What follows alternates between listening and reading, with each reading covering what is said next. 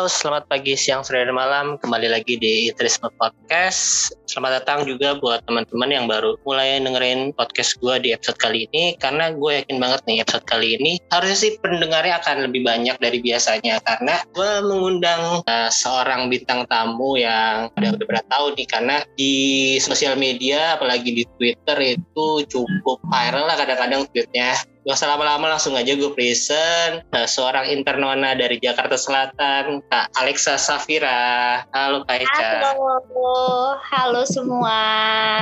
Bener kan ya dipanggilnya Kak Eca ya? Iya, Nah, Kak Eca, Kak Alexa terserah. iya. Terima kasih banyak untuk Kak Eca yang udah mau meluangkan waktu jadi bintang tamu di podcast gue. Nah, Sama-sama. seperti biasa eh, podcast yang undang Kak Eca pasti nggak jauh-jauh dari pertanyaan tentang gimana bisa suka sama Inter. Sebenarnya walaupun gue udah sering dengerin podcast yang undang Kak Eca kayak podcast Suara Fans, Sepak Pojok, MF YouTube, nah itu tuh udah udah ada jawabannya kalau kalian belum pernah dengerin itu Kak Eca suka Inter dari game ya sebenarnya Iya, tahun 2009 dan dan awalnya dari main game betul nggak? iya betul betul betul dari PS PS1 ya berarti ya. Winning Eleven ya. sama kalau gue gue juga dari eh, awalnya main Winning Eleven cuman gue tahun 2003 atau 2004 lah tapi kayaknya kalau 2019 sudah PS3 atau PS2 ya waktu itu kayak mainnya Oh enggak, dari 2009. 2009 masih Winning Eleven kok. Eh Iya, tapi nggak tahu ya antara Winning Eleven tuh antara di PS1 atau di PS2.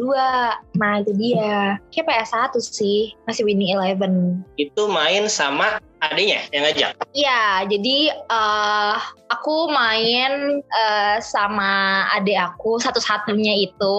Kayak karena aku tuh nggak beda jauh kan umurnya. Terus ya udah dia lagi suka-sukanya tuh sama MU dan aku lagi benci-bencinya sama bola gitu loh. Kayak duh apaan sih ini permainan? Gak jelas banget gitu kan. Kayak apa sih bola satu direbutin? gitu. Terus akhirnya karena dia nggak punya temen dan aku juga satu-satunya temen dia di rumah itu gitu. Akhirnya dia, dia ngajakin aku kan kayak "Eh, ayo kita main ini main PS bola gitu. Terus kayak aku nolak "Ah, apa sih ini nggak? Aku nggak suka gitu.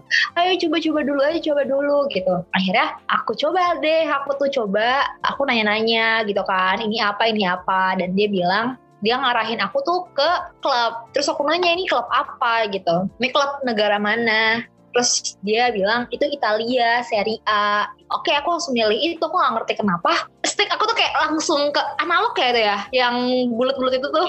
Ya analog ya? Iya itu kayak Ya. langsung ke, ke Serie A gitu. Aku langsung cari paling aku ingat banget dia tuh baris dua terbawah terus kayak di sebelah kanan gitu. Warnanya eh biru hitam gitu. Dan aku langsung nanya kan ini apa? gitu. Oh itu Inter kok dia jago gitu. Oh oke gitu kan. Ya udah aku langsung asal klik aja. Terus pas aku ini mainin aku gak ngerti kan kayak apa namanya line up-nya gitu-gitu. Tapi pokoknya aku masang formasi 442 dan strikernya itu si Diego Milito sama Samuel atau oh aku gak ngerti deh.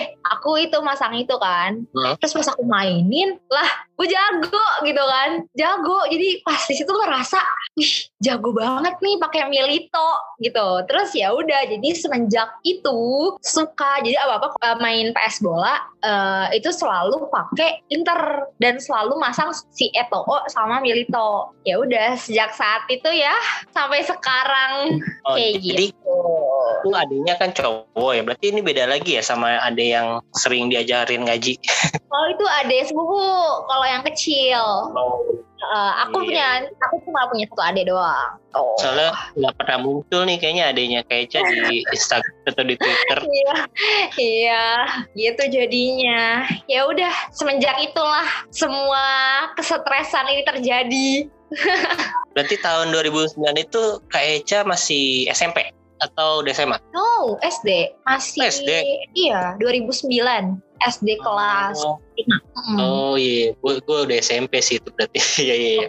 nah eh, terus kan Keca pernah nge-tweet juga nih salah satu tweetnya itu foto sih sebenarnya. Waktu itu ngerjain tugas atau makalah nah itu tentang Inter. Nah itu gimana ceritanya tuh? Eh, skripsi maksudnya. Oh, bukan bukan. Ada kok waktu itu pasti pakai eh, apa jilbab baju putih makalah apa apa ya? Itu kayaknya belum belum belum kuliah deh. Yang mana Iya. tuh? Mungkin aku lupa. Ah, udah kuliah tapi. Hmm, kayaknya sih belum kuliah, kayak masih sekolah nih. Pokoknya ada kayak kertas gitu, terus di depannya ada lambang internya kalau nggak salah deh. Oh ya? Sih aku lupa. Ingat nggak? Coba ya. Bentar ya, aku cari dulu ya. Bentar, bentar. Gimana tuh? Aku nggak apa tuh. Tahun 2013 pas hari Jumat lagi ujian praktek bahasa Inggris dan di sini aku mempresentasikan klub juara Italia kemarin. Setia ya aku, ada fotonya, terus dikasih stiker mukanya, depannya ada, pokoknya ada itu masalah atau apalah. Ingat gak? Iya, iya, iya, ingat ya.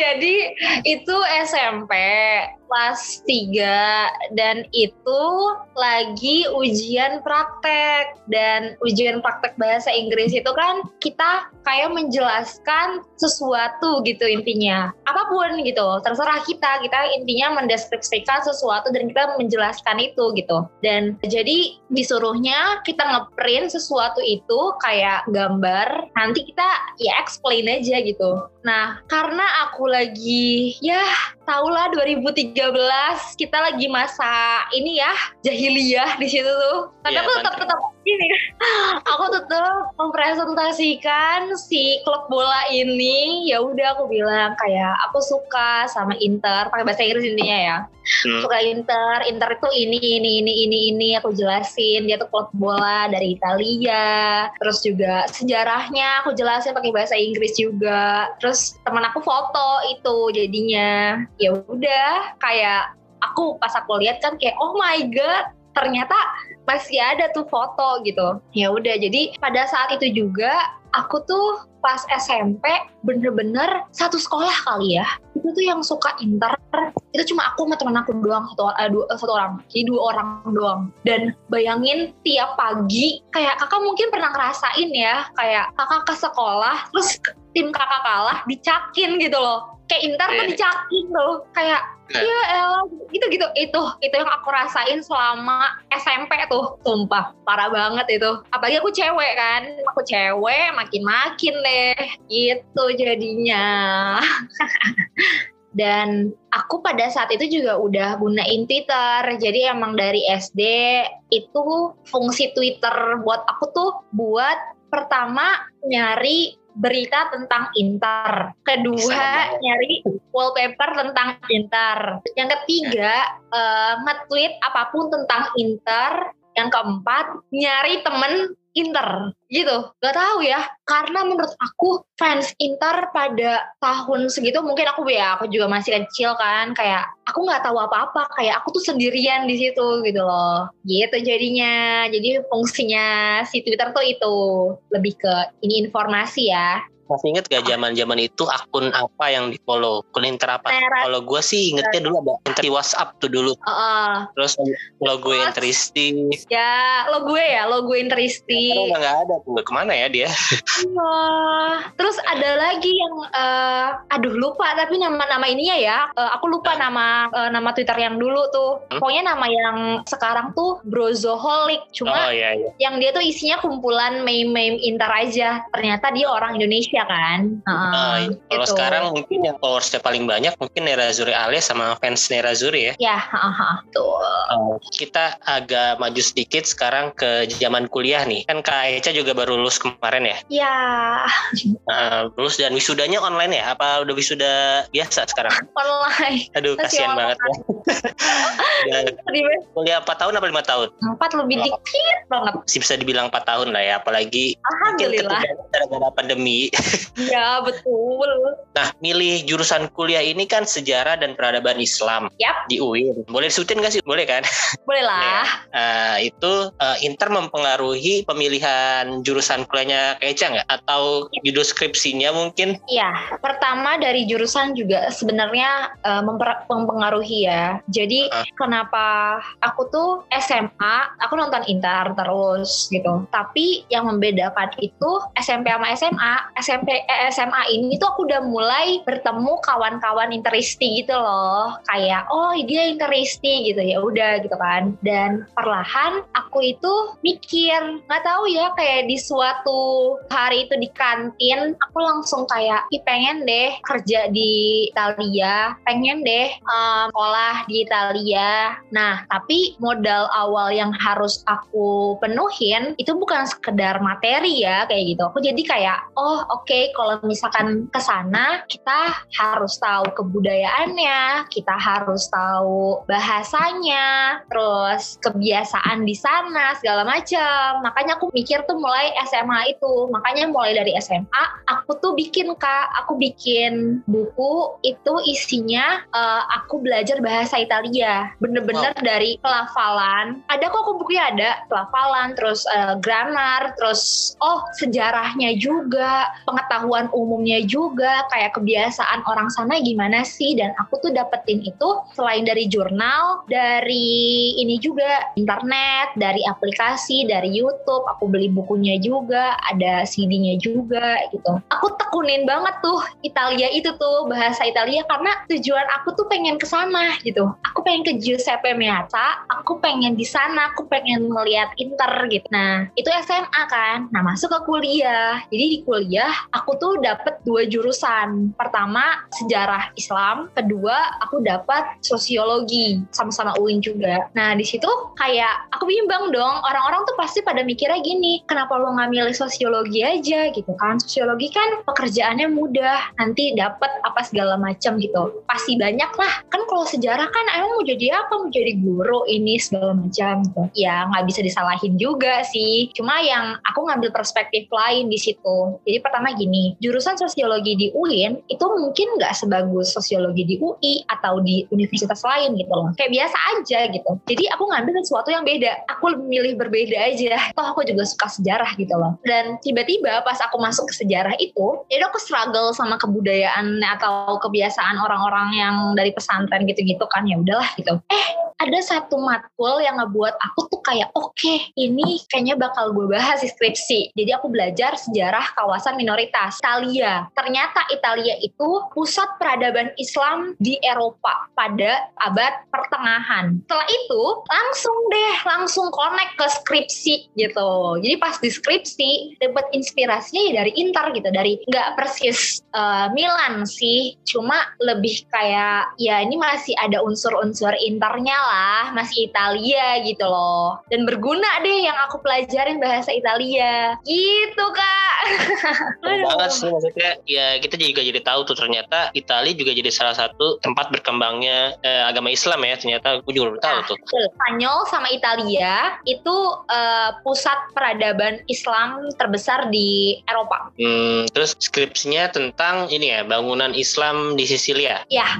Terus berarti kalau belajar uh, bahasa Italia itu otodidak atau ikut les juga? Otodidak. Nggak ada ya di Indonesia atau ya, kayaknya ada sih Jakarta. Les les bahasa Italia tapi dari ini ya uh, dari apa ya kebanyakan dari kedutaannya langsung ya dari kedutaan Italianya langsung yang aku lihat sih rata-rata tapi itu kenapa nggak lebih memilih ke ini jurusan sastra Itali? Sama di Indonesia tuh nggak ada ya. Uh, mungkin ada cuma bener-bener di universitas yang ya aku aku pernah denger sih sastra Italia ada di UI gitu. Cuma ternyata pas aku kulik lagi udah nggak ada. Jadi ya ya udahlah gitu. atau memang nyari kuliahnya juga yang deket-deket rumah doang ya? Nggak boleh yang iya. jauh-jauh iya. oh, nggak boleh.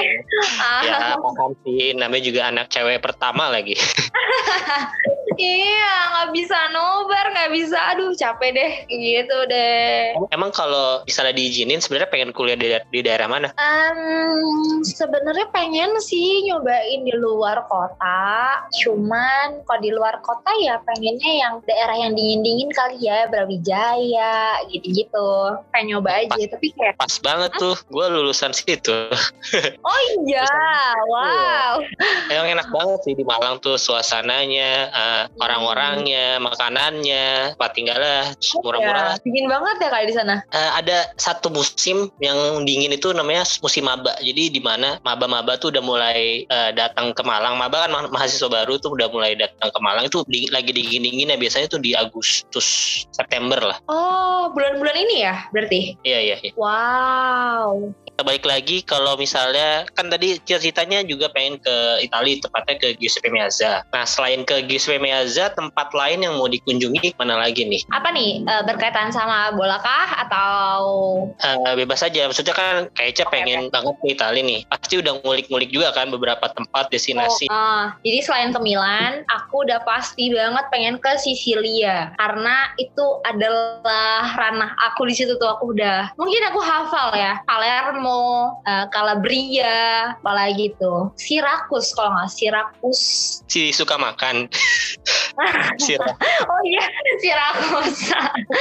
Iya eh, deket sih sama Sardinia, cuma kan aku ngebahas Sisilia. Jadi yang udah pasti aku pengen kunjungin itu Milan, terus Sisilia satu pulau, terus pengen banget ke region Tuscany. Tuscany itu uh, Florence, terus ada Siena juga gitu. Pengen ke situ karena Sorry kalau Tuscany Sicilia itu kalau di Indonesia itu provinsi apa kota ya? region itu lebih ke provinsi, region ya. Oh.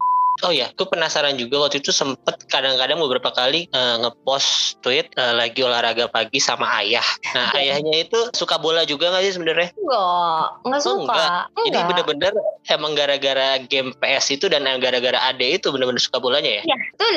Kalau Ade sukanya klub apa? MU. Hmm, sampai sekarang? Eh, sekarang nggak begitu ngikutin sih dia. Pokoknya semenjak era Sir Alex Eh? itu dia udah ngikutin gitu. Eh, ya kan waktu tahun 2009 sih emang ininya lagi naik-naiknya banget kan MU dengan Sir Alex sampai Sir Alex sudah pensiun ya langsung menurun tuh grafisnya. Iya, jadi dulu tuh kayak nama Facebook kita ya, nama Facebook kita tuh ini menjijikan banget sih. Kayak dia, dia tuh ngefans banget sama Tevez Ah. jadinya. Nah, jadi nama dia tuh kan nama uh, adek Carlitos. aku kan Arik kan. Jadi Hah? Carlitos Arik Tevez. Terus aku Diego Echa Milito. Aduh, aduh, males banget deh. Cringe banget. Tapi itu masih keren sih Milito yang dipilih. Coba milihnya Eto'o. Bahasa Eca Eto'o. sama Leca itu aduh itu tuh masa-masa cringe sih parah banget Oke, sekarang gue mau tanya lagi nih. Siapa sih first love pemain Inter? Maksudnya pemain Inter yang bikin jatuh cinta bener-bener. Kan kalau pertama waktu itu kan cuman main game terus tahu-tahu suka. Nah, pasti ada dong pemain yang emang disukain pertama kalinya. udah jelas sudah pasti sudah sudah absolut ya Diego Alberto Milito Il Principe lalalala udah pasti itu Itu Udah suka nggak karena dia jago atau karena emang ganteng juga? Apa kenapa tuh alasannya? eh karena he's my first love aja. Kayak ya udah dibilang ganteng hmm, biasa aja. Kalau dibandingkan Barella Lautaro enggak biasa aja. Karena dia ya aku suka dia dari pertama kali ya udah gitu Kalau sama Alvaro Pereira Udah. gak Iya, aku sih milihnya eh, Gargano sih ya, Gargano, Keloto gitu. ganteng loh tuh berarti emang ya first love kadang-kadang nggak butuh ini ya nggak butuh alasan ya bisa gitu aja suka ya tiba-tiba. Kalau gue sih emang juga suka sama Milito itu karena dia kalau main tuh bener-bener apa ya all out banget gitu buat Inter. Walaupun bukan klub pertamanya atau dia juga nggak pensiun di Inter juga kan. Akhirnya pensiun di Racing Santander kan. Nah tapi dia emang pas main di Inter bener-bener main 100% mulu tiap pertandingannya dan inget gua tuh dia sempat cedera eh, di 2013 sampai 2014 cedera hampir semusim nggak main cuman pas comebacknya pas lawan Sassuolo kalau nggak salah menang 7-1 7-0 dia langsung hat Oh, trick gitu. Oh, gila itu tau Iya, nggak? Itu curse-nya Inter sama Sassuolo dimulai tuh. oh iya iya iya itu. dua kali menang 7 gol kan terus semenjak Iya. itu langsung susah lagi tuh Wah, bener-bener gak bisa ini menang dengan mulus. Terus tadi kan first love. Kalau patah hati pertamanya nih, maksudnya yang berhubungan dengan Inter gara-gara apa? Gara-gara ada yang pemain ditransfer kah? Atau gara-gara kalah di final? Atau gimana? Oh, jadi momen apa pun ya? Apa gimana nih? Tiap musim pasti ada patah hatinya gitu. Maksudnya uh, untuk momen yang paling patah hati kah atau kejadian misalkan sama pemain ya, pemain apa gimana? Boleh deh dua deh. Jadi satu kejadian apa di pertandingan apa, terus dua pemain yang mungkin pergi. Kalau yang momen, aduh lupa ya. Kalau misalkan pokoknya momen yang pertandingan itu yang benar-benar kayak ah udahlah, aduh lupa, aku lupa banget. Itu kalau nggak salah 2017 deh. Kalau nggak salah tuh Inter seri terus seri kalah seri kalah. Aku lupa semenjak per, uh, pertandingan apa. Pokoknya di situ aku bener-bener bikin surat aku tulis gitu. Aku tulis kaki udah depresinya gitu kan kayak maaf ya Inta aku nggak mau nonton kamu dulu. Karena kamu sering mulu sih satu nggak kalah. Aku nggak kuat. Karena ini mengganggu kuliah aku. Karena gitu gitu kan. Terus akhirnya aku lupa kak. Aku lupa pertandingan apa. Intinya 2017 aku lagi kuliah lagi ininya banget dan Inter cacat banget gitu loh. Bapuk banget gitu. Ya udah aku langsung bener-bener nggak mau nonton Inter semenjak itu. Sampai berapa pertandingan gitu aku nonton. Kalau transfer point yang paling bikin sakit hati siapa? Uh, uh, gimana ya? Kalau aku sih yang kejadiannya transfer ya. Iya. Yeah. Siapa tahu bisa sampai bikin Eca nangis atau nggak makan sama beberapa hari. Kalau misalkan itu baru ini sih, baru si Hakimi sama uh, ya Conte ya. Waktu Conte bener-bener dia setelah kita juara itu udah memutuskan nggak lanjut dan Hakimi juga itu ah, kayak sedih banget sih itu. Itu nggak berasa juaranya nggak yeah. berasa banget juara. Kalau luka aku nggak ya nggak. Itu tuh malesin banget udah. Nggak nggak peduli kok sama dia. Cuma kalau Hakimi sama Conte karena Conte walaupun rival ya dia bener-bener profesional gitu. Setuju setuju. Dan sedih banget. Sampai sekarang tuh masih kebawa gitu loh. Iya. kayak kalau nginget-nginget ih yaudahlah gitu. Dia Conte. Icardi nggak? Nah, siapa dia? Siapa dia Tapi menurut Eca lebih sedih momen kehilangan Conte apa Mourinho? Karena uh, Mourinho itu aku masih bocil ya, belum kerasa banget nih perjuangannya Conte sih. Conte. Iya, jadi kayak gimana sih Kak? Kayak kita itu belum move on dari Mourinho. Setelah 11 tahun atau 10 tahun kita ketemu sama penggantinya Mourinho gitu loh. Conte yeah. gitu. Tiba-tiba persis banget kejadiannya kayak abis juara ditinggalin gitu. Ih kayak lagi sayang sayangnya loh aku gitu loh. Sama-sama. Tapi udah pernah lihat ini juga kan momen apa pelukannya Mourinho sama Materazzi di YouTube atau di mana? Ya wah udah itu sedih juga sih sebenarnya. Itu bener-bener abis juara Liga Champions loh gak, gak sempet pesta-pesta dulu di mana langsung gitu. Hmm, sedih banget sih itu juga Nah, berarti kan Eca ngefans sama Inter di 2010, mungkin 2009-2010 lah ya. Terus mungkin udah mulai intu-intunya itu pas udah masuk ke zaman Pak Erick Thohir ya. Tapi sayang banget itu termasuk di banter era lah kita nyebutnya. Iya. Nah, pemain paling favorit di banter era siapa kira-kira? Palacio. eh dia keren loh. Dia keren, dia keren. kiper. Dia bisa jadi kiper kan? iya iya iya jadi kiper. Cuman sayang banget rambutnya nggak jadi dikuncir karena nggak juara juara sama Inter. iya. Nggak jadi, kan. jadi potong sorry ya nggak jadi potong gara-gara nggak juara. Jadi iya. Palacio ya. Iya. Ricky Alvarez nggak suka. Aduh suka sih dia tuh kayak kurus-kurus tapi lincah gitu loh. Tapi nggak lah iya. Palacio sih. Karena Palacio aku uh, beli jersey pertama aku. Hmm, yang merah ya. Yang merah. Yang betul, yeah. betul. Aku juga punya sih. Aku juga punya yang itu tuh. Soalnya beda banget. Sudah beda aja. Inter biasanya biru biru biru ini merah tahu-tahu tahu walaupun ada biru yeah. biru hitamnya di ini kan di lengan ada biru hitam yeah. uh, uh, uh, uh. itu sih oke okay. kalau ngomongin cewek kan sebenarnya nggak jauh-jauh dari ngomongin ganteng atau apa gitu kalau masalah pula ya walaupun gue tahu Eca di interview sebelumnya dengan podcast yang lain nyebutin kalau suka pemain itu nggak cuma karena gantengnya tapi karena skillnya juga benar nggak nah kalau di squad yang saat ini nih yang season sekarang boleh nggak sebutin lima pemain Inter yang paling ganteng dari lima sampai pertama yang paling ganteng yang kelima dulu ya. Oke, okay. yang kelima Jadi, itu bentar-bentar bentar. Ya boleh, aku kasih waktu untuk mikirin lima pemain itu. Tapi yang paling atas harus yang paling ganteng ya. Oke okay, oke okay, oke okay, oke. Okay. Tapi kayak ganteng itu relatif ya. Uh, yang kelima itu si ini Vecino Vecino. Karena mungkin ya tinggi, mukanya Amerika Latin ya. Emang sukanya tipe-tipe kayak gitu. Iya, ya, gitu, gitu deh ya. Oke, next nomor empat siapa berarti? Darmian. Uh, iya sih, iya. Model banget. Cuman menurut Eca, gantengan Darmian rambut pendek apa rambut gondrong sekarang? Aduh, Eh, kakak ini nggak nonton Game of Thrones gak? Aduh, sayangnya enggak. Eh, Sebenarnya ya, aku tuh emang selalu suka rambut pendek sih, cowok rambut pendek. Jadi kalau Darmian ya Darmian rambut pendek ya, gitu. Intinya yang keempat Darmian. Darmian tuh mirip sama ini kalau di Game of Thrones dari Yona Harris tuh ganteng banget, tapi rambutnya sama.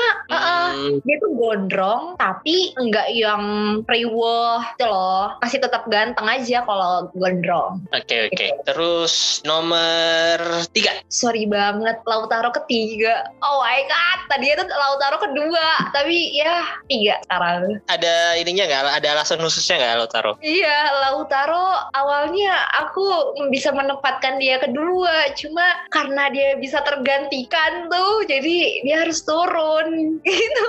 Karena ada yang lebih ganteng dari Lautaro. Cuman Lautaro kayaknya sih ekspresinya galak banget sih.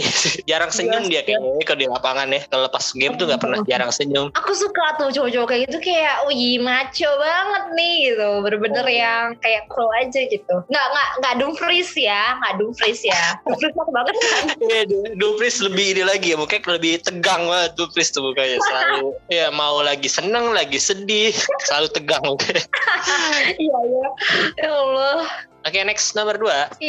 nomor dua yang menggantikan Lautaro adalah Korea Korea Aku ya. iya udah jelas Korea. mukanya tuh kayak ini loh dia siapa sih kak Eh, pemain yang jadi serigala di Twilight lupa deh Oh iya iya, Jacob ya si Jacob. Tapi nama aslinya siapa ya? Iya. Ya, iya, Oh, tahu. Taylor Lautner. Taylor Lautner. Oh, Dia iya, tuh Taylor mirip sama si itu. Dari eh, rambutnya, latin latinnya. terus ah nomor satu sebenarnya sih gue udah tahu nih sih, siapa? Udah tahu lah. Udah tahu lah ya. Semuanya juga yang denger ini juga udah tahu lah. Iya, karena kalau yang ngikutin Eca di sosial medianya nih pasti udah tahu ya. Tahu banget lah. Dia tuh ada di belakang Ya. nama gitu. Oke, coba boleh disebutin siapa? Nicolo Barella, midfielder. Iya. ya, dia sih udah super cute. Aku suka banget sih. Kayak orang kan mungkin ngata kayak ya udah dia kayak apa sih kayak bocah gitu kan mukanya. Cuma dia cute banget sih. Kayak tipe aku banget gitu ya cute cute gitu. Oh ya tipenya gitu-gitu ya Eca ya mukanya ya. Iya sih dia kadang-kadang mukanya tengil tapi tengilnya tuh nggak bisa nggak ngeselin tengilnya lucu gitu ya. Lucu jadinya. Dia sih juara deh. D'Ambrosio nggak masuk dia model banget loh dia kalau misalnya pakai nggak pakai jersey tuh dia dia Iya, kalau iya, dia pakai suit gitu tuh dia model banget sih D'Ambrosio tuh. Iya ya. Pantesan dia terus ya yang jadi modelnya ya. Iya kalau kan Inter punya apa ya? Dia sama sama Brooks Brother kalau nggak salah iya pasti dia modelnya Sama dia tuh. Hugo Boss juga ya, bos Hugo Boss. Ya, heeh. Oke. Eh, mungkin agak sedikit melenceng dari bola nih. Kalau boleh tahu sekarang Kak Eca lagi ada pacar nggak nih sekarang? Aduh, kenapa ini? Kenapa ini kok tiba-tiba aku pacar? Gak nanya aja Oke, berkaitan oke, pertanyaan aku tanya dulu deh, aku tanya balik deh. Kenapa tiba-tiba harus pacar? berhubungan dengan pertanyaan selanjutnya. Oh, Berhubungan dengan tahu. pertanyaan Percaya nggak aku pasti tahu pertanyaannya selanjutnya. Kira-kira eh, pacarnya itu, misalkan ya, pacarnya itu ngefans sama klub apa gitu, ya kan? Itu kalau udah punya pacar. Ya, kalau enggak gini pasti aku tahu lagi nih pertanyaannya. Kalau misalkan Kaica pernah nggak sih eh, pacaran sama yang beda klub bola? ya kan? Ya udah nggak jauh-jauh dari itu sih sebenarnya. Hampir betul. Coba dijawab dulu. Ya pokoknya eh, kalau aku lagi fokus sama aku, jadi aku nggak aku nggak mau pacaran dulu. Terus juga ya udah kayak aku mau fokus sama aku dulu aja gitu. Jadi nggak jadi sekarang sendiri aja. Ya jadi untuk teman-teman yang ngedengerin sekarang nih, sebenarnya kabar baik sih. Jadi kalian masih ada kesempatan untuk ngedeketin. Eca. Parah. Kalau misalnya nanti udah memutuskan mau cari pasangan, kira-kira mendingan suka bola atau nggak suka bola? Eh, yang suka dong, yang suka biar seru diajak diskusi, terus juga ya enak aja gitu kalau orang yang ngikutin bola, yang suka bola. Jadi kayak tiap minggu nih kita pasti ada discuss tentang bola gitu loh. Kalau misalkan misalkan UCL kita bisa discuss ini gimana nih itu seru Hmm, oke oke. Berarti selama ini belum ada tuh. Ya selama sampai sekarang tuh belum ada eh, pacar yang suka bola juga. oh enggak rata-rata suka bola rata-rata suka Oh. bola dan pernah aku pacaran juga sama Milanisti wah abis sih, Kak. abis banget sih aku sama Milanisti sih gila kayak tiap derby Milan sih gila berantem berantem pak Iya. Dia tipenya yang suka ngecengin, ngecak-cakin gitu atau emang yang kalem aja Eh, gitu mau kalah. Nah, ada yang kalem kan, ada yang kalem oh ya udah gitu kan, ya udahlah gitu. Namanya juga bola. Ini enggak, ini nggak mau kalah. Iya, tipikal Milanisti lah. Gimana sih? Iya, tinggal Lanisti nggak mau kalah, pede luar biasa, gitu. sama bisa membunuh tanpa menyentuh. Aduh, aduh ya Allah. Tuh kata-kata itu tipikal Milanisti ya. Jadi itu tuh semenjak itu kayak, hah serius nih? Ini orang bener-bener gak mau kalah banget ya. Udahlah berantem gitu. Oke oke. Eh, oh ya, kalau ngomongin fans rival nih, fans yang paling maksudnya yang yang sering cekcok atau sering bikin kesel di sosial media apa sih? Yang sering mention mention lah atau emang DM atau gimana? mention sih ya kebanyakan ya kalau misalkan DM kan ya udahlah gitu. Kalau misalkan eh, mention tuh kadang yang pokoknya yang pasti banget ya yang pasti banget annoying itu tuh Milanisti kedua MU aku nggak ngerti ya kayak bener-bener fans MU saking banyaknya itu tuh bener-bener yang ya kan sama juga sebenarnya MU sama Milan karena mereka sama-sama yang fansnya banyak ya. Jadi mereka itu tuh overconfident banget. Udah gitu kayak ibaratnya aku nggak nanya sesuatu tentang klub mereka. Atau aku nggak ngebahas sama sekali tentang klub mereka gitu. Terus mereka tuh langsung tiba-tiba nyambung nyambung nyambung aja gitu. Kayak ya Inter mah kayak gini kayak gini. Ya apaan sih lo? Gitu. Lo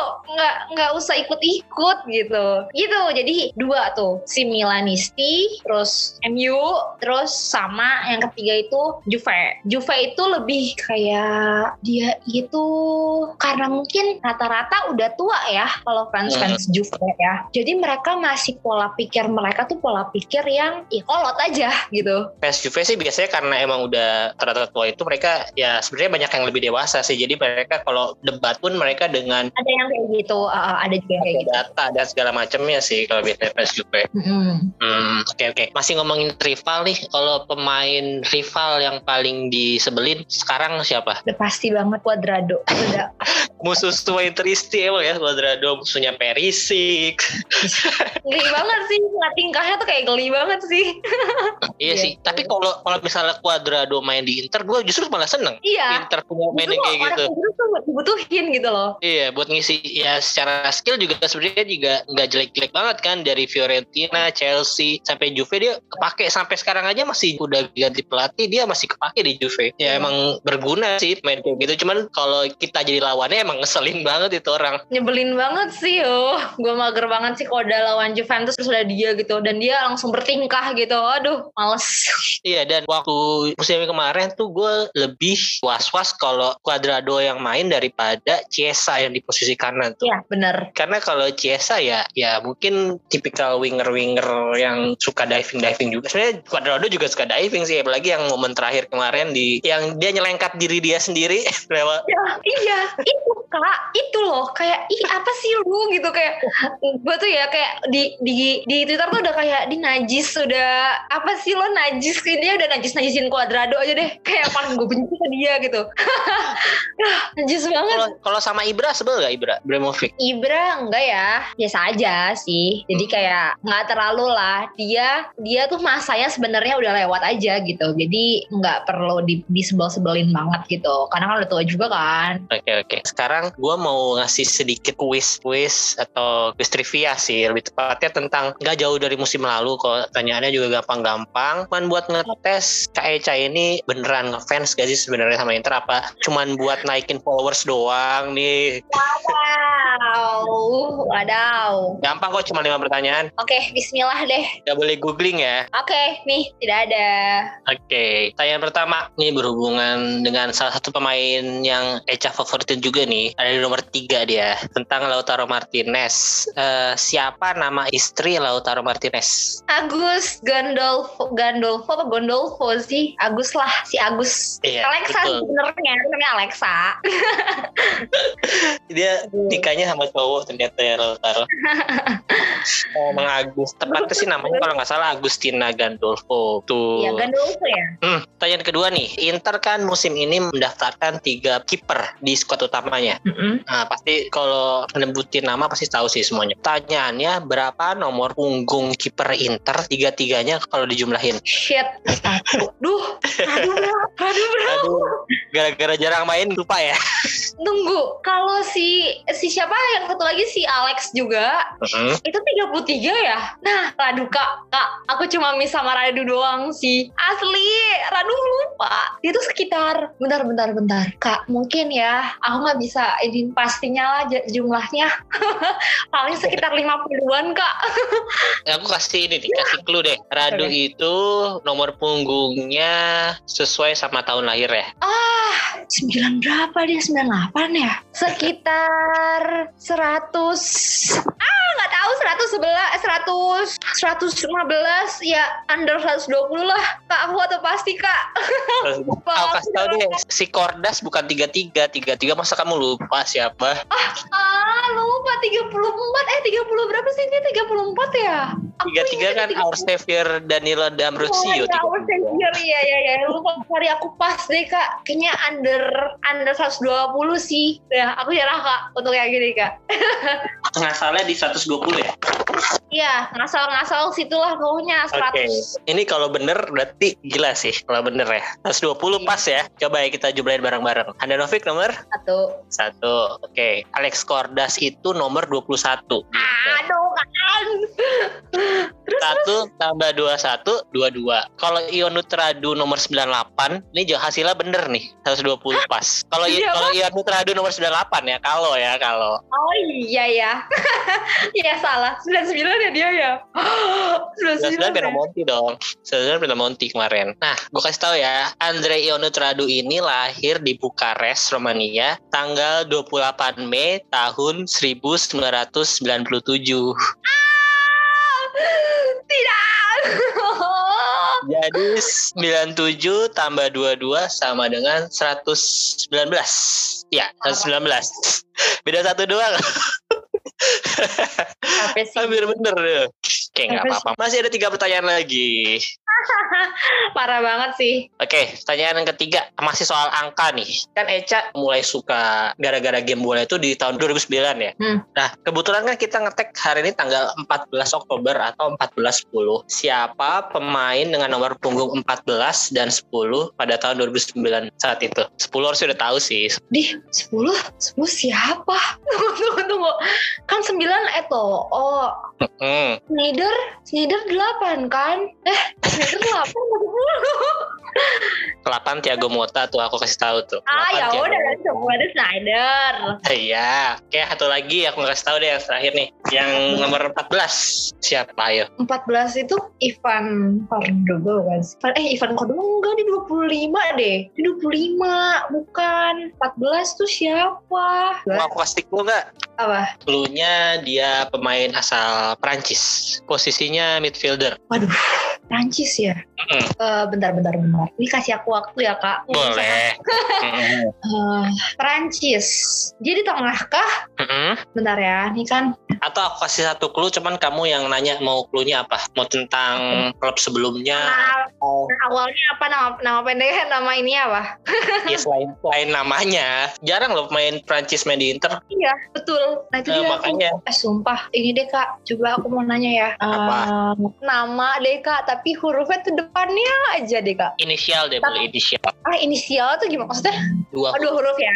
Boleh. Ya, nah dua dua dua suku kata, eh bukan dua suku kata, misalnya Alexa Safira dua gitu maksudnya, AS gitu Ah, misalnya. Oh, iya, iya. Ini inisialnya PV, PV. Ih, bukan Pandev. Eh, bukan. Yang Itu Goran Pandev kan- Pandev. Ya. Pevi. Iya, V. V, V-nya nih, nih V-nya nih. P-nya justru kan. Nama nama panggilannya tuh V-nya justru. Rese. Aduh, rese. Nah, justru aku cari yang spesifik biar kan nggak banyak biasanya V. Biasanya lebih gampang jadinya. iya. Maksudnya kan panggilannya kan biasanya kan depannya dong. Eh, enggak dong, belakangnya ya. Mm-mm. Aduh, sumpah aku nggak eh, tenang kak ya. Aku masih mau mencari kak. Kalau emang belum nyerah nggak apa-apa, aku tungguin. Nanti dikat kan? Iya, aman. Jangan aku disuruh. Malu banget ya gue. Nanti jadi di rekaman yang tayang tuh jadi kayak langsung debak gitu. Oh, Gak iya. aja. Nggak tahu. Dia nggak tahu kita lagi Wah kak, sorry banget kak. Aku lupa banget kak. Lupa apa Satu clue lagi nih aku kasih. Dia itu pernah main di Milan, Juve, tapi justru dia prime time-nya tuh pas lagi jago-jagonya di Arsenal. Legend Arsenal lah bisa dibilang. Saya pir-pir ya tuh pir. Arsenal. Panversi. Panversi. Apa dia main di Inter lagi itu VP dibalik. Aduh, ih siapa? Ih nggak tahu kak. Demi apa pun no clue. Aku udah nggak tahu lagi kak. Udah ada. Aku menyerah untuk yang 14 ini. Oke, nilainya setengah kali ya. Tadi kan Sneijder bisa jawab. Jadi kalau 2009 itu Dia tuh sering jadi starting line up atau Iya ya starting line up, starting line up. Jadi harusnya kalau kalau Echa waktu itu main PS itu nggak usah diganti-ganti itu ada dia di awal. Nah itu dia gitu loh. Itu siapa? Tara, tara, tara, tara. Dia di Arsenal tuh. Nah, sekarang udah pensiun orangnya. Jadi pensiunnya aku kasih tahu nih di Manchester City. Jadi setelah ke Inter dia pindah ke Manchester City. Habis itu main semusim doang kayaknya terus pensiun. Oh dari Inter dia ke Manchester City. Iya ke Manchester City ikut sama Roberto Mancini karena dia dibeli dari Inter juga waktu zaman Roberto Mancini. Wah, Roberto Mancini yang keberapa nih yang dia balik ke Inter atau yang pas pertama? Yang Yang kedua ya? pertama Oh. kan zaman 2009 kan itu yang dia sebelum ganti Mourinho. Kan uh, sempat balikan kan sama Mancini lagi kan Inter tuh. Ya itu 2016 kalau nggak salah ya. Oh, oke. Berarti aku aku duh lupa lupa. Ya mungkin masih baru-baru banget suka Inter. Ya. Jadi jawabannya itu Patrick Vieira. Pernah dengar kan tapi? Astaga, ya Allah. Ya, tapi ya jujur aku nggak aku benar-benar ini banget ya. Eh iya sih itu dia. Cuma aku nah, udah udah udah oke emang salah. Nyesel gak? Nyesel gak? Ah. Duh, ayo ayo lagi. Kasih aku yang susah. Gak, kali ini gampang. Ini aku kasih tahu statistiknya musim kemarin di Serie A. Kamu tebak siapa pemainnya ya. Jadi statistiknya itu selama di Serie A musim kemarin dia main 28 kali, menit bermainnya 1229, tiga kali ngegolin, dua kali assist, dua kartu kuning. Siapakah dia? 28 kali eh, golnya berapa? Tiga ya? Asis dua. Ya, kalau dari statistik kan gak mungkin striker, masa striker golnya segitu. Iya, nggak mungkin. Ini yang jelas bukan Lukaku dan bukan Lautaro. Tapi mainnya cukup banyak nih, 28 kali. 28 itu, eh kita kan 30 berapa sih kak? 38 ya? 28 ya. Berarti dia 10 kali nggak ini ya? Ini feeling aku ya. Duh feeling lagi deh. Kalau cewek emang selalu main feeling ya. Kayaknya Hakimi deh. Ya Hakimi nih. Aduh salah deh. Yakin Hakimi. Soalnya- Hakimi asisnya banyak loh nggak segitu Hakimi. Dia kan. Hakimi kalau nggak salah asisnya 10 atau 9 musim lalu di Serie A. Tengah Brozovic. Kalau kita lihat dari statistiknya kartu kuning dua berarti bukan back lah ya kan jarang pelanggaran. Terus mainnya cukup sering berarti cukup diandalkan Iya, oleh si Conte. kayak tengah, ini kayak tengah Ah, deh. dari gol nggak terlalu banyak tiga berarti bukan striker assist juga cuma dua berarti nggak jago-jago amat kira-kira siapa tuh Ah jangan bilang Gagliardini lagi. nggak, nggak, nggak mungkin, nggak mungkin. Eh mungkin aja. Kan dia waktu itu masih dimainin sama Conte. Eh nggak, nggak, nggak. Udah nggak deh. Oh kayaknya Brozovic deh. Brozovic ya. Aku antara ya. Brozovic, Perisic, Asliang ya. Ya Allah capek deh. jadi siapa nih Brozovic, Brozovic lah, Brozovic. dikunci ya Brozovic yakin Iya deh. Oke, ternyata pemain yang bermain sebanyak 28 kali, menyumbangkan 3 gol dan 2 assist adalah pemain yang paling kita sangat nggak suka dia main sekarang atau dari musim kemarin sebenarnya, yaitu adalah Paduka Roberto Gagliardini. Coba tadi pede dengan jawaban yang pertama. Aduh, kan, kan, feeling gitu loh.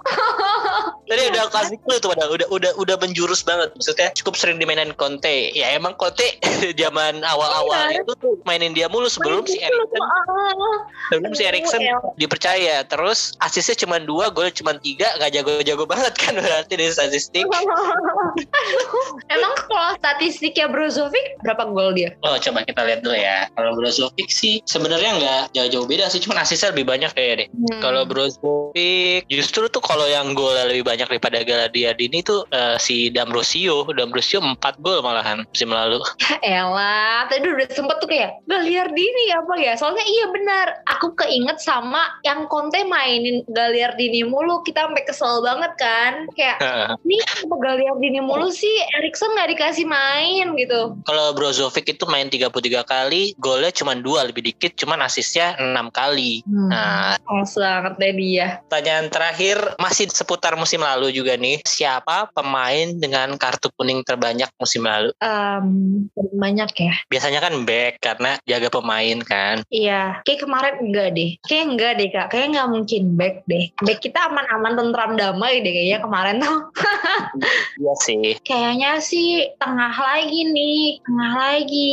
Siapa? Aku nggak tahu kan nih. Aku kayak feeling aku ya. Nih feeling aku Brozovic nih. Tapi pasti bukan deh. Brozovic yang sering banget ini dia tuh kena terus kena terus gitu loh. Wah, sumpah kenapa sih susah banget? Itu gampang-gampang susah sebenarnya. Iya. Susah-susah gampang, Deng. Aku kasih tahu deh. Pokoknya ini ini fun fact juga ya. Skriniar tuh musim kemarin cuma satu kali kartu kuning di Serie A loh. Hebat banget kan dia. Kan, Seorang big satu kartu kuning. Nah, uh, Stefan De Vrij dua kali doang. Back kita dulu itu tuh bener-bener amat tentram damai. Sentosa. Bener-bener ya, pokoknya beda mas sekarang ya. sama Stefan De Vrij bukan pokoknya. Ya udah tengah nih pasti nih. Ya udah Brozovic lah. Brozovic nih ya. Ya lah. Tapi aku belum nyebutin statistiknya Bastoni loh. Jadi kan baru Milan Skriniar sama Stefan De Vrij. Cuma bukannya dia sama Sentosa damai ya bertiga tuh. Ya bisa jadi. Ya, bisa jadi ya. Iya, jadi siapa nih? Tuh kan. Brozovic atau ganti? Vidal nggak ya. disebut. Ya. Vidal kan agak-agak kasar tuh, agak barbar mainnya Vidal. Oh iya ya, ada dia lupa.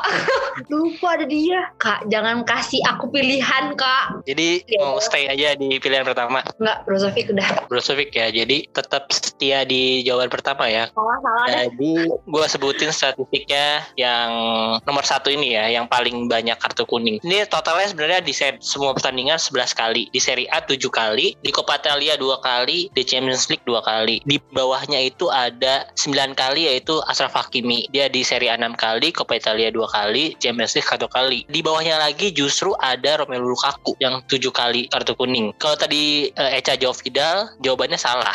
Karena Emang Vidal justru cuma 6 kali. Vidal justru 6 kali doang. Ini juga salah nih. Bastoni, Bastoni 7 kali di Serie A lima kali, di Champions League dua kali. Jadi yang nomor satu dengan total 11 kali itu adalah bener si Brozovic. Gils, gils.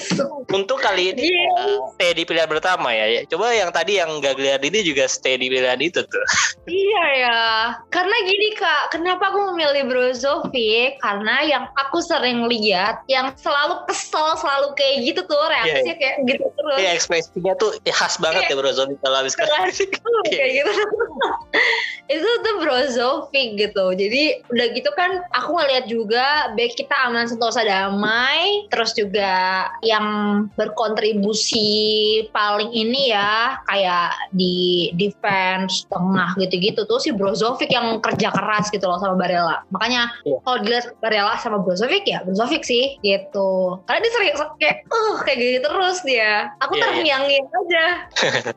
Karena ya kalau dari strategi pun misalnya Inter kena counter attack, Brozovic itu yang selalu jadi melakukan sacrifice ball ya biar nggak nggak diserang balik tiba-tiba. Biasanya emang Brozovic kalau nggak Barella sih kalau musim ini. Hmm. Ya, jadi jawabannya Eca betul berarti uh, dari lima soal tadi bener berapa ya? Tadi yang pertama istri Lautaro Martinez betul. Kalau emang kalau cewek-cewek soal peristrian atau gosip-gosip ini tuh selalu tahu ya.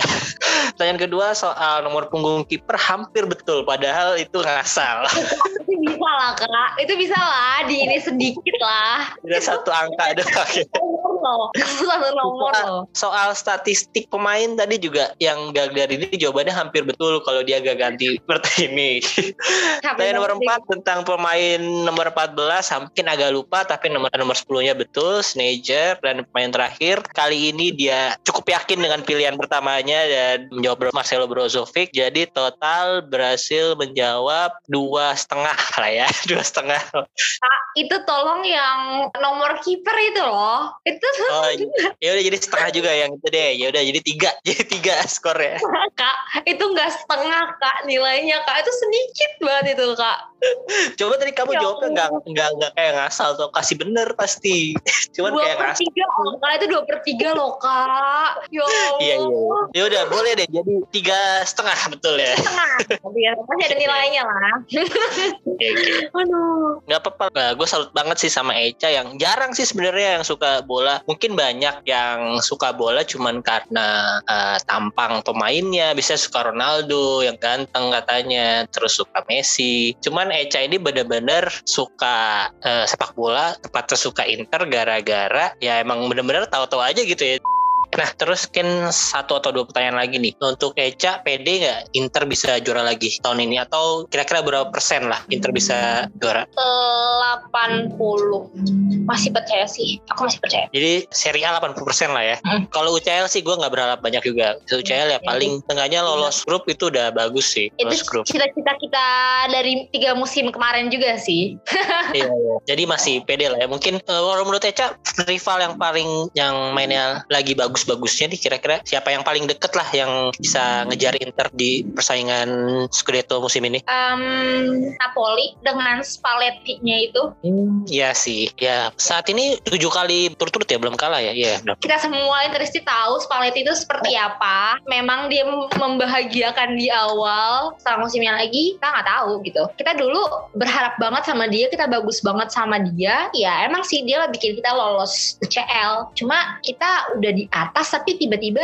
kita jadi hidup dan mati lagi tuh di posisi tiga di posisi empat kan eh empat sama lima sorry Kalau menurut gue sih Spalletti kenapa bisa bagus di Napoli ya salah satunya faktor wing mereka bagus-bagus sih. Kan Spalletti biasanya main 4-2-3-1 ya atau 4-3-3. Dan mereka di sana punya Lorenzo Insigne, terus ada Politano, Irving Lozano. Nah itu emang Spalletti itu andalannya pemain-main wing wing serangnya itu tuh. Ya rata-rata golnya juga dari mereka kan. Politano sekarang jadi bagus lagi. dulu eh, kita pas ada Politano ya sama Spalletti juga ya Iya, kita beli Politano waktu zaman Spalletti juga. anak kesayangan Jadi- berarti Kayaknya sih. Terus Vecino juga kan kabarnya anak saingan dia juga pengen dibeli juga sama Napoli kemarin. Hmm. Terus berarti lebih nyeremin Napoli daripada Milan musim ini. Iya, alah fans Milan mah cuma ini doang sih. Kayak kakak tahu sendiri lah ya, tiap musim tiap derby Milan. Ya oke deh, derby Milan musim kemarin yang pertama kali emang deh mereka wuh jumawa banget gitu. Cuma Nah, tahu aja ya, Inter sejelek-jeleknya Inter, se- semiskin-miskinnya pemain Inter ya saat itu juga. Kayak kita udah gak punya pemain lagi. Tapi kalau namanya udah derby, itu udah beda gitu loh. Itu yang aku yakinin sih. Jadi ya buat apa takut sih gitu. Jadi biasa aja. Dulu kan Milan lagi kenceng-kencengnya banget kan gitu. Iya, iya. Dan sekarang juga Milan juga lagi bagus sebenarnya ya. Kan Dari ya dari sekarang tujuh pertandingan dia serinya dua kali ya. Eh sekali doang ya. Nah, sekali sekali seri Inter yang sekali dua kali dan bisa menang lawan Juventus, lawan Lazio sama eh sama Atalanta kemarin. Atalanta seri. Hmm. Ya, jadi ya menurut gue sih Milan juga bisa jadi salah satu yang mengancam Hmm. perburuan Scudetto juga sih musim ini. Cuman eh, kabarnya si Mike Mainan tadi sama Theo Hernandez akan eh, absen nih beberapa pertandingan karena si Mainan ini lagi cedera pergelangan tangannya harus dioperasi dan kemungkinan dua bulan nggak main dan si Hmm. Theo Hernandez lagi COVID-19. Jadi ya harusnya si Inter bisa memanfaatkan momen ini ya bisa ngerebut posisi kedua nih. Terus si Milan juga lagi nyari-nyari kiper nih kabarnya si Amirante yang mantan kiper Roma lagi Hmm. diincar karena dia lagi free agent juga kan jadi bisa di sign kapan aja. Soalnya Milan cuma punya satu kiper saat ini karena Prizari sama Mainan itu lagi cedera. Yang bisa main cuma si Tata Rusanu. Kemungkinan lawan Milan besok eh, si Mainan belum bisa main jadi harusnya DRB bisa menang lagi nih. Amin sih amin. Amin ya sebenarnya karena lebih seneng menang lawan Milan kalau gue daripada lawan Juve. Iya. Biar kalau lawan. Juve kalau kalah ya udahlah kalah. Juve emang lebih lebih jago. Lawan, lawan Milan tuh nggak boleh kalah. Inter. Nggak bisa, nggak bisa. Gengti ini nggak bisa, nggak bisa. Oh ya, terus kan kemarin itu ada berita si PIF mau beli Inter kan, mau akuisisi Inter. Semoga ya Interisti kita semua berdoa. Semoga kita tuh bener-bener dibeli sama Pangeran Arab itu ya. Ya, Sultan Muhammad siapa gitu lupa. Pokoknya kabarnya sih mau diakuisisi dengan nilai 1 M ya. Jadi untuk saham mayoritas bukan minoritas lagi. Jadi kemarin kan awalnya nawarnya itu pengen beli saham minoritas doang. Cuman si Suning maunya jual utuh nih, jual semuanya nih. Sekarang sih masih rumor nih semoga aja bisa jadi jadi beneran. Kalau misalnya bener-bener jadi nih, ceritanya jadi klub kaya nih, jadi oil club. Kaya di dunia kita. Iya. Eh, bulan Januari nanti kalau misalnya udah udah bisa belanja pemain, kira-kira Eca maunya beli siapa nih dengan uang sebanyak uang yang banyak gitu? Kita bisa nggak sih balikin Hakimi? Bisa nggak sih kita? Bisa sih harusnya ya kita. Eh coba kemarin nyelipin klausul buyback ya. Coba kemarin gitu. Iya. Oh, kalau kayak gini nggak bisa? Apa gimana? Bisa-bisa aja. Bisa harusnya ya? cuman ya pasti nego-negonya akan lebih ketat apalagi baru setengah musim doang. kita orang, orang kaya kan. Banget ya Hakimi sih. Tetap Hakimi ya walaupun Iya, karena gimana ya? Kita selalu deh, selalu banget, selalu dapat ini ya, apa namanya?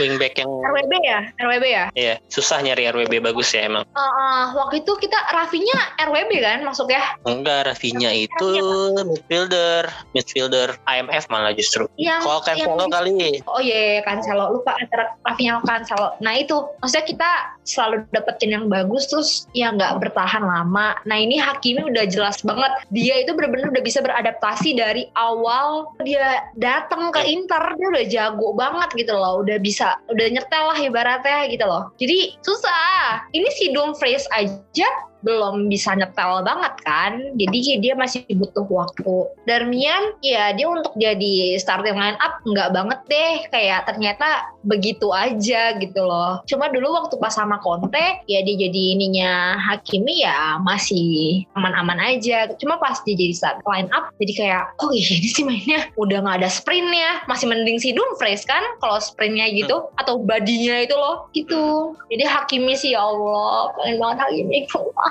Kalau menurut gua sih ini gara-gara kursnya Damrosio sih. Jadi selama ada Damrosio, Inter nggak bakalan dapat pemain RWB bagus lagi nih yang bisa bertahan lama. Lord, tapi dia tuh savior kita banget sih. Iya, savior setuju. parah. Kalau dimainin selalu kalau nggak bikin gol, bikin assist, kalau nggak bikin penyelamatan gemilang. Penyelamatannya tuh dari literally gemilang banget gitu loh. Yang kita di Setuju. menit-menit akhir itu udah hampir gol banget terus ada dia gitu. Wah, Satu pertanyaan terakhir yang selalu gua tanyain ke bintang tamu gua, kalau boleh milih satu pemain, pemain rival ya, yang pengen banget dibeli sama Inter, itu siapa? rival Mm. Serie A atau mana pun. Ya kalau di UCL kan kita anak bawang ya, gak pernah lolos, gak, belum bisa disebut rival sih kayaknya. Berarti Serie A ya. Ya seri aja deh. Yang pengen banget sih, tunggu tunggu tunggu. Hmm, kiper sih. Tetap kiper ya, tetap kiper. kiper kipernya rival deh pokoknya siapa pun itu lah kiper lah siapa ya Sesni apa mainan? kalau striker sih udahlah ya kita udah ini udah bisa bisa aja lah enggak sih cuma kiper sih siapa sih kipernya ini loh kipernya Sassuolo siapa sih Andrea? Consili, yang sekarang kan Andrea Consili. Iya ya, intinya aku cuma ini sih, aku cuma aku nggak bisa nyebutin siapanya ya. Intinya kiper, kiper rival. Karena mereka tuh udah jago banget. Kalau misalkan midfielder segala macam masih inilah, masih bisa kita cari lah. Cuma kalau misalkan kiper tuh dia kiper oke. rival, siapa pun itu. Oke oke, sama setuju sih gue juga. Posisi kipernya udah darurat sih, cuman sayangnya si Andrea Nana ini kabarnya mau didatangkannya musim depan. Jadi ya harus sabar dulu kita sabar, terus nahan emosi, senam jantung dengan penampilan Handanovic. Ya syukur-syukur kalau Andre Ionetradu dikasih kesempatan oleh Inzaghi musim ini. Terus hmm, boleh nggak gue request nih nanti nih kan Eca katanya dari SMA ya udah belajar atau belajar otodidak bahasa Itali. Wah, Dan- pasti ngomong ya. Ya, nutup podcast pakai bahasa Itali. Waduh, nanti dulu deh. Ini kosakatanya soalnya aku searching dulu di Google aja. Tapi aku sebutin pakai bahasa Italia. Gimana? Karena aku bener-bener kosakata juga nggak sebanyak itu juga sih. Boleh, boleh. Oke, terima kasih Kak Eca yang udah mau meluangkan waktunya kurang lebih hampir dua jam nih. Tadi ya rencananya pengen satu jam doang biar nggak kelamaan, tapi karena menurut gue sih seru banget ngobrol sama Kak Eca. keseruan ya kita ya ngebahas Iya. kita. Ya semoga ya Kak Eca juga merasa nggak ngebosenin atau semoga bisa menambah jadi makin suka sama Inter ya. Terus kalau misalnya nanti gua ngajakin lagi, kira-kira mau nggak? Iya, kalau ada waktu akunya bisa, aku bersedia kayak sekarang. Tuh. Dan kebetulan kan kita sama-sama tinggal di Jakarta nih. Hmm, Kalau bisa sih maunya nanti ketemu langsung kali ya biar lebih seru lagi ngobrolnya. Jakarta mana kakak? Sebenarnya tinggalnya di Bekasi sih, cuman kerja di Jakarta Selatan juga. Jadi Oh, nggak jauh gimana? lah. Di daerah Oh, di situ. Iya. Oke. Oke, oke, oke. Ya jadi kapan-kapan kalau bersedia boleh kita ketemuan langsung biar ngobrolnya nggak ada delay-delay. Uh, sekali lagi terima kasih dan buat teman-teman yang baru dengerin podcast episode ini jangan lupa di follow akun Spotify-nya dan sekarang kalian udah bisa dengerin podcast gue di aplikasi Noise. Kalau kalian belum tahu aplikasi Noise itu apa, aplikasi Noise itu sama kayak Spotify. Di sana ada beberapa podcast yang seru-seru juga. Ada podcast originalnya juga. Terus kalian bisa dengerin radio-radionya dari Mahaka Integra. Terus jangan lupa juga follow akun sosial medianya Interisme Podcast. Kalau di Instagram itu di Interisme Podcast, di Twitter ada Interisme Media. Kalau ke Alexa mah nggak usah dikasih tahu lagi ya, pasti udah follow semua kalian. Instagram sama Twitternya Alexa Safira kan ya sama ya? Ya, digabung ya. Alexa Oh iya digabung. Lansarada. Aduh, males deh. Kalau TikTok ada nggak Kak Eca? Enggak. Ya mungkin aktifnya di Instagram sama Twitter aja ya sekarang ya. Yap. Ya siapa tahu kalian ada yang belum follow, langsung follow aja. Pasti kalian nggak mungkin inilah, nggak mungkin nggak follow juga sih. Aduh. Terima kasih Kak. Terima kasih banyak sudah mengundang. Ya sama-sama. Sorry ya sampai malam nih jam 11 nih nggak kerasa. Ya, apa. Ya begitulah. kalau sama aku. Ya udah, tadi gua ada request ke Eca buat tutup podcast ini. Silakan Eca. Buonanotte a tutti, non dimenticare di ascoltare Interisme Podcast che fa in onda settimanalmente su Spotify e Noise. A presto, Forza Inter per sempre. Yay, Forza bye! Ciao.